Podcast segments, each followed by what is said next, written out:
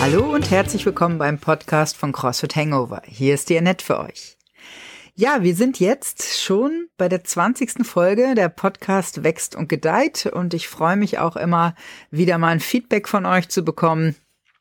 Und äh, gerne auch Themenvorschläge immer rein damit und dann bauen wir die nach und nach ein. Ja, heute habe ich ein bisschen unterschiedliche Sachen, nicht nur ein Thema, sondern ähm, möchte auch noch mal kurz die Quarterfinals noch mal kurz ansprechen.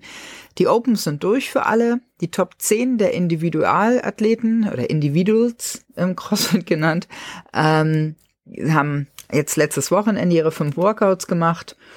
Das war sozusagen die nächste Stufe, um dann in die Semifinals zu kommen und von da aus zu den CrossFit Games ja, fünf Workouts innerhalb von vier Tagen, spannende Kiste, ähm, auch spannende Workouts. Könnt ihr gerne auch auf der Seite crossfitgames.com nachgucken. Ist ganz viel drinne. Auch bei YouTube sind sehr viele Videos drinne, wo das aufbereitet wird und die Workouts vorgestellt werden. Also es waren schwere, anspruchsvolle und technisch hoch, doch an, äh, technisch auch sehr ähm, anspruchsvolle Workouts. Spannend zu sehen. Die Top ähm, in Deutschland, die Top 60, dürfen sich dann aussuchen. Ähm, für Semifinal steht einmal der German Throwdown zur Option und einmal der Lowland Throwdown. Und die Top 60 können sich dann aussuchen, wo sie hingehen. Platz 1 kann zuerst wählen, Platz 2 kann danach wählen. Und so geht's dann zur nächsten Station. Die waren gedacht als In-Person-Wettkämpfe, also Vor-Ort-Wettkämpfe. Ähm, leider macht auch da Corona nicht Halt vor und ähm, die Veranstalter haben die Wettkämpfe jetzt schon auf Online umgestellt. Aber auch das wird sicherlich spannend präsentiert, so dass wir vielleicht im Livestream ähm, das sehen können und die Athleten auch anfallen können. Ist ein paar Deutsche mit am Start, also guckt da nochmal bei Germany äh, CrossFit Dach. Bei Instagram findet man auch einiges. Also coole Leistung dabei, spannend zu verfolgen. Also wen das interessiert, da kommt demnächst noch einiges dazu. So, ähm, aber die Quarterfinals sind noch nicht komplett durch. Als nächstes kommen die Teams. Die sind am 22. bis 26. April dran. Äh, da wird sicherlich auch einiges übertragen werden. Wieder auf YouTube oder Facebook sieht man dann auch einiges. Auch ganz spannend. Deutschland, äh, Europa kann 40 Teams dann weiterschicken. Die äh, Nordamerika hat immer ein bisschen mehr Kontingent, weil mehr angemeldete Athleten sind. Die haben dann 80 und die anderen Bereiche, so wie Oceania, Asien, die haben jeweils 20 Teams. Für uns in, die Bo in der Box sicherlich ganz spannend äh, ähm, die Quarterfinals für die Master. Da haben wir die Katja, die ähm, sich qualifiziert hat und äh, da weiß ich schon, dass wir uns vier Tage lang in die CrossFit-Box einschließen und die Workouts machen. Da freue ich mich schon sehr drauf und das wird Anfang Mai stattfinden. Also, die nächsten Wochen berichte ich auch noch ein bisschen was dazu. Falls ihr Lust habt, dass ich ein bisschen tiefer in die Materie eindringe, müsst ihr mir einfach mal ein Feedback geben zu den Sachen. Cool. Aber das soll jetzt erstmal kurz zu den Quarterfinals reichen. Ähm, Habe ich eine neue Serie oder ein, ein Abschnitt äh, geplant mit mehreren Podcast-Folgen für euch und ähm, nennen diese Reihe einfach mal Was ist Punkt, Punkt, Punkt.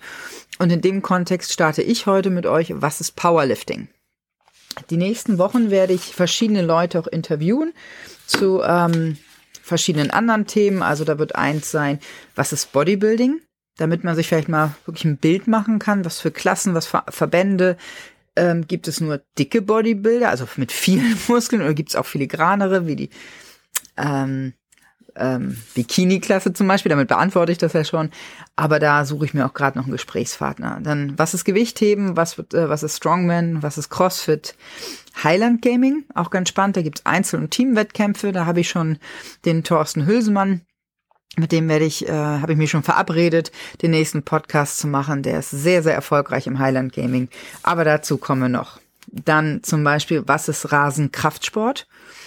Ähm, was ist Griffkraft? Was ist MAS? Und was ist High Rocks? Also, falls da noch Themen sind, die ihr in Sportarten habt, äh, Fragen zu bestimmten Sportarten, die jetzt vielleicht auch angelehnt an CrossFit oder ähm, in die Richtung so ein bisschen gehen, ähm, schickt mir einfach Fragen zu, weil ich lade mir da gerade Gäste ein, um dann auch ein bisschen Fach zu simpeln mit denen.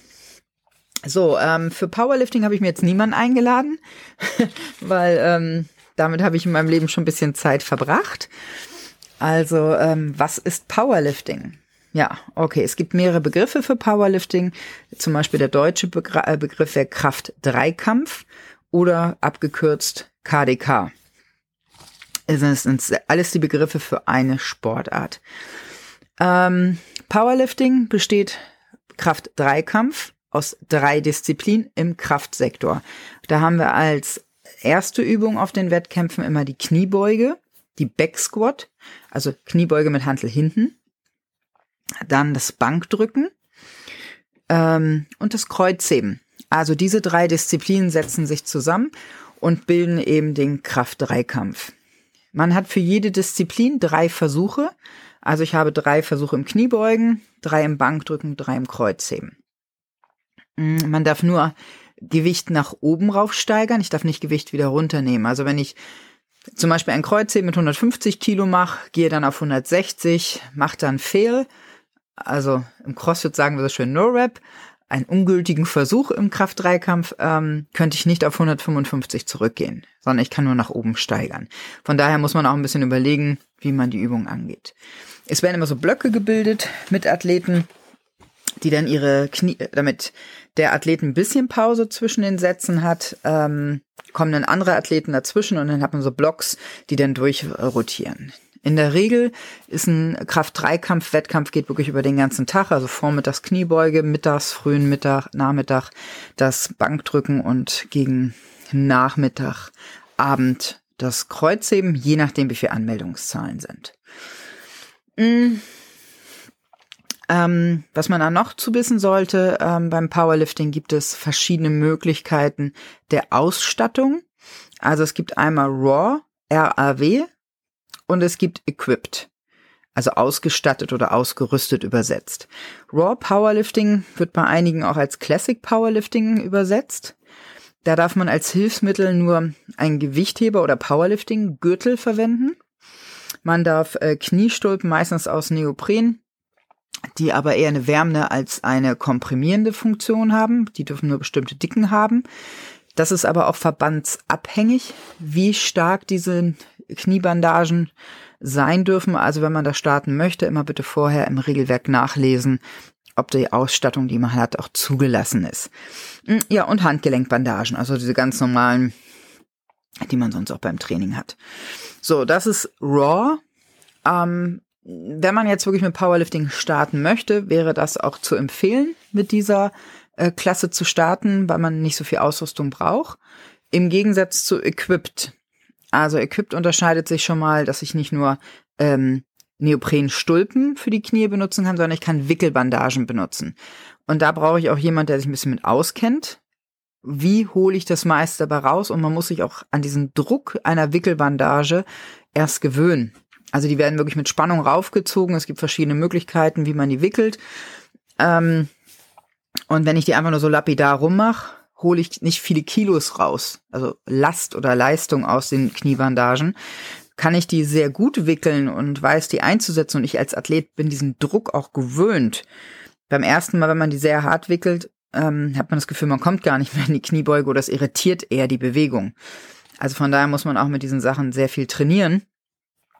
Ähm, und wenn die sehr hart gewickelt sind, kommt man da alleine, kriegt man die schlecht gelöst nach dem Kniebeugeversuch und man möchte möglichst schnell aufhaben. Also für Equipped braucht ihr wirklich Leute, die sich damit auskennen und die euch auch helfen. Das sind einmal die Wickelbandagen. Dann gibt es ähm, für die Knie, äh, fürs Kniebeugen gibt es Kniebeugenhosen. Ähm, da braucht man auch schon wieder einen Partner, um da reinzukommen, weil die werden unter sehr viel Spannung angezogen. Also ich kenne das noch von meiner Zeit, da haben wir äh, Mülltüten genommen am Oberschenkel und haben dann die Hose über diese Mülltüten gezogen, weil mit der glatten Haut stuckt das ganz schön und das, ich habe mich dann mal einen Dipbarren rangehangen, um in diese Hose reinzujuckeln und richtig, dann zog einer links, einer rechts, wieder ein Stück. Die müssen halt Spannung haben, sonst bringen sie nicht den, äh, den Effekt, den sie haben sollen. Die sollen dir so viel mehr Spannung geben, dass du auch mehr Gewicht bewegen kannst. Und das kann sehr, sehr unterschiedlich sein. Also einige Athleten holen nicht so viel aus dem Equipment raus. Das liegt an der Art, wie sie beugen, ob die Hose sie irritiert, ob sie es gewohnt sind, wie das Equipment zu ihnen passt und wo auch das Problem des Athleten ist, ob er eine Hocke das Problem hat oder ähm, eher auf dem Weg nach oben. So, ähm, und das muss man halt auch anpassen und je nach Verband muss man auch gucken, welche Hosen sind zugelassen. Ähm, da wird es auch schnell mal teuer. So eine Hose kostet dann auch eben mal über 100 Euro, 150 oder mehr. Nach oben geht's ja immer gerne.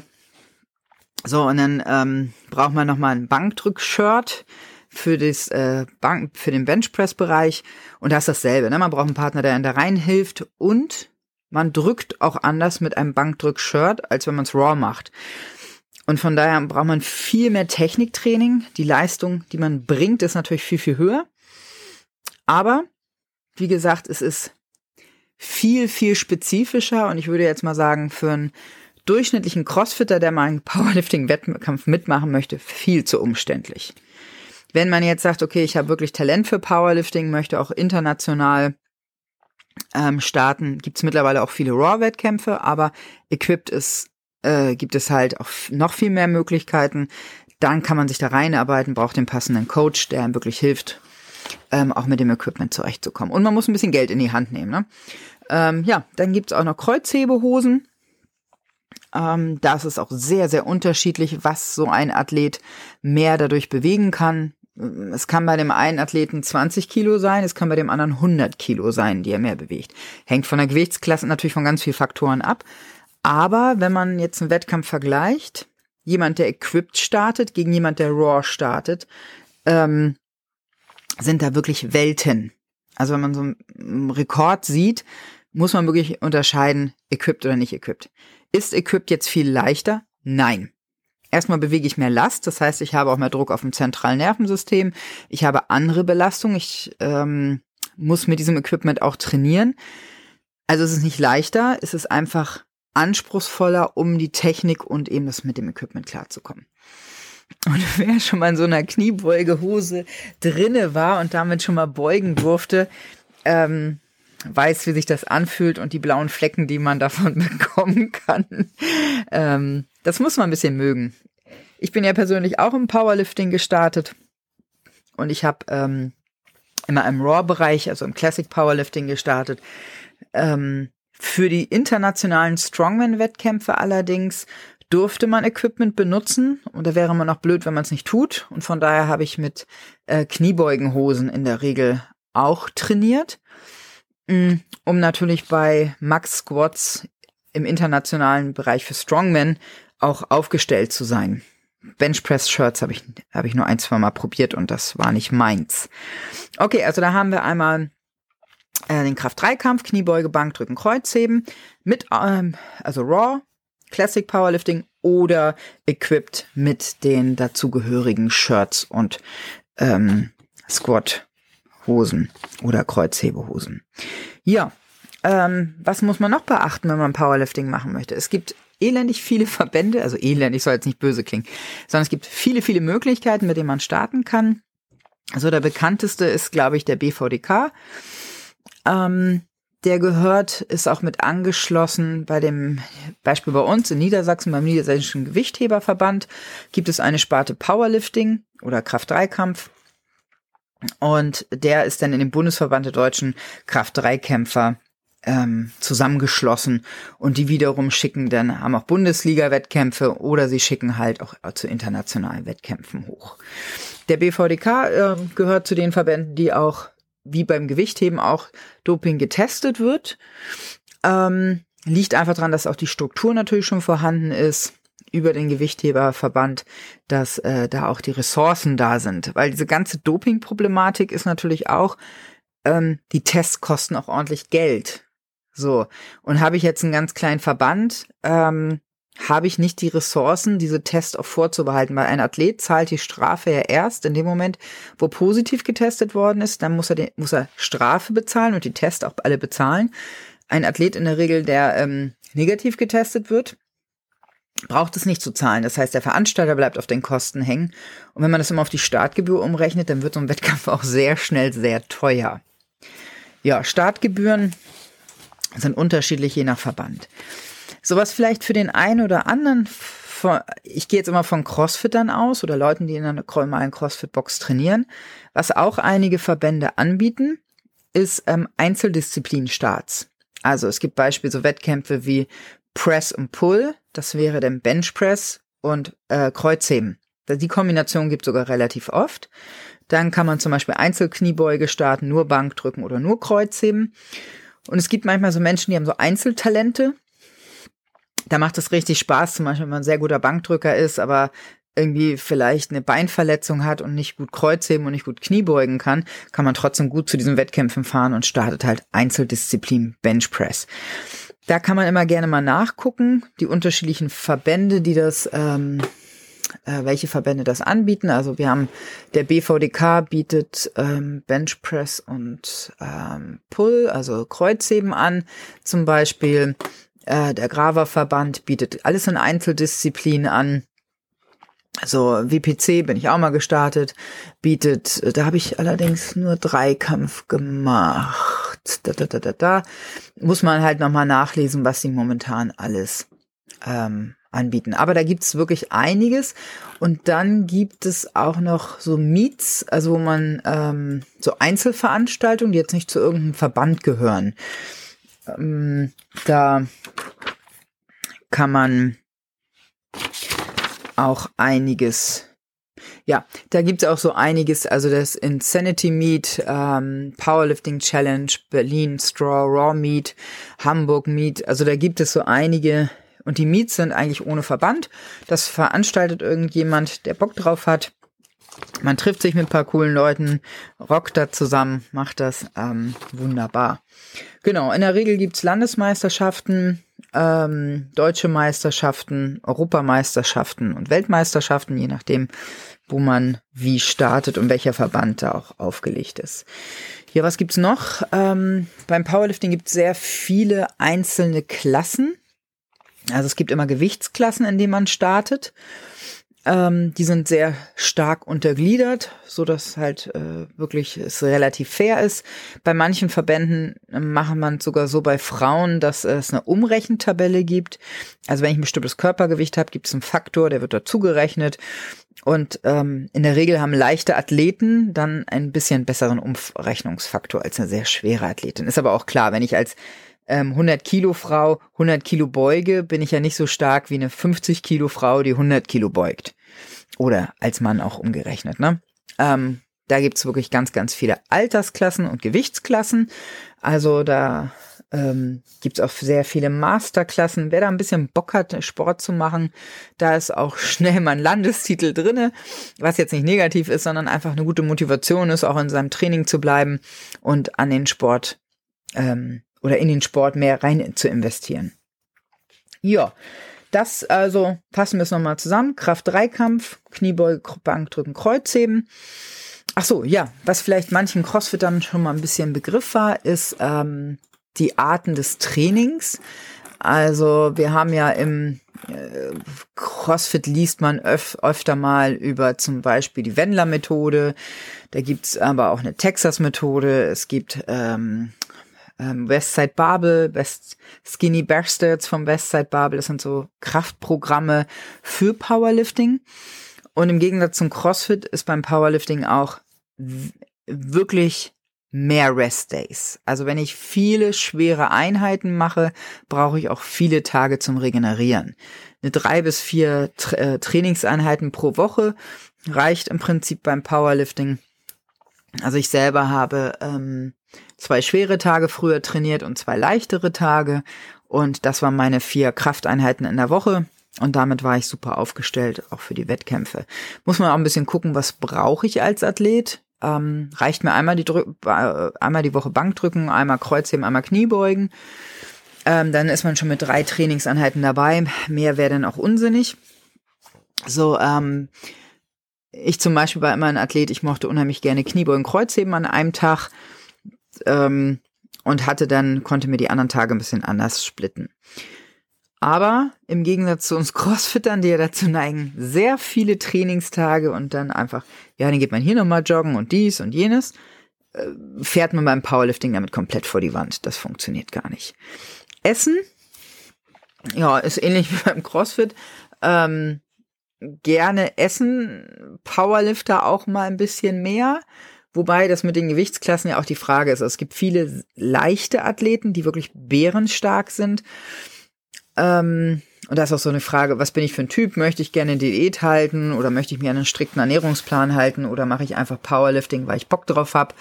Und ähm, will nicht so genau auf meine Kalorienbilanz gucken oder meine Makros, wie, wie man das auch handhabt, ähm, dann wiege ich halt einfach ein bisschen mehr, dann muss ich halt auch ein bisschen mehr heben und ein bisschen mehr beugen. Ja, aber das ist so ein bisschen äh, Präferenz, wie jeder das handhabt. Ja, ich hoffe, ich konnte euch einen kleinen Einblick in den Powerlifting-Sport geben. Ich selber habe da meine Wettkämpfe mit gestartet. Bin früher ähm, erstmal in Bankdrückwettkämpfen gestartet, wo nicht mein Talent liegt, aber es war trotzdem sehr schön, um Wettkampferfahrung und ähm, Spaß am Wettkampf zu bekommen und Wettkampfroutine. Dafür sind die Wettkämpfe wirklich sehr gut. Ähm, bin dann später Kniebeugen Kreuzheben gestartet oder als Einzeldisziplin und eben auch als Dreierdisziplin. Mhm. Was ich immer sehr gerne am Powerlifting-Training mochte, war der strukturierte Trainingsplan.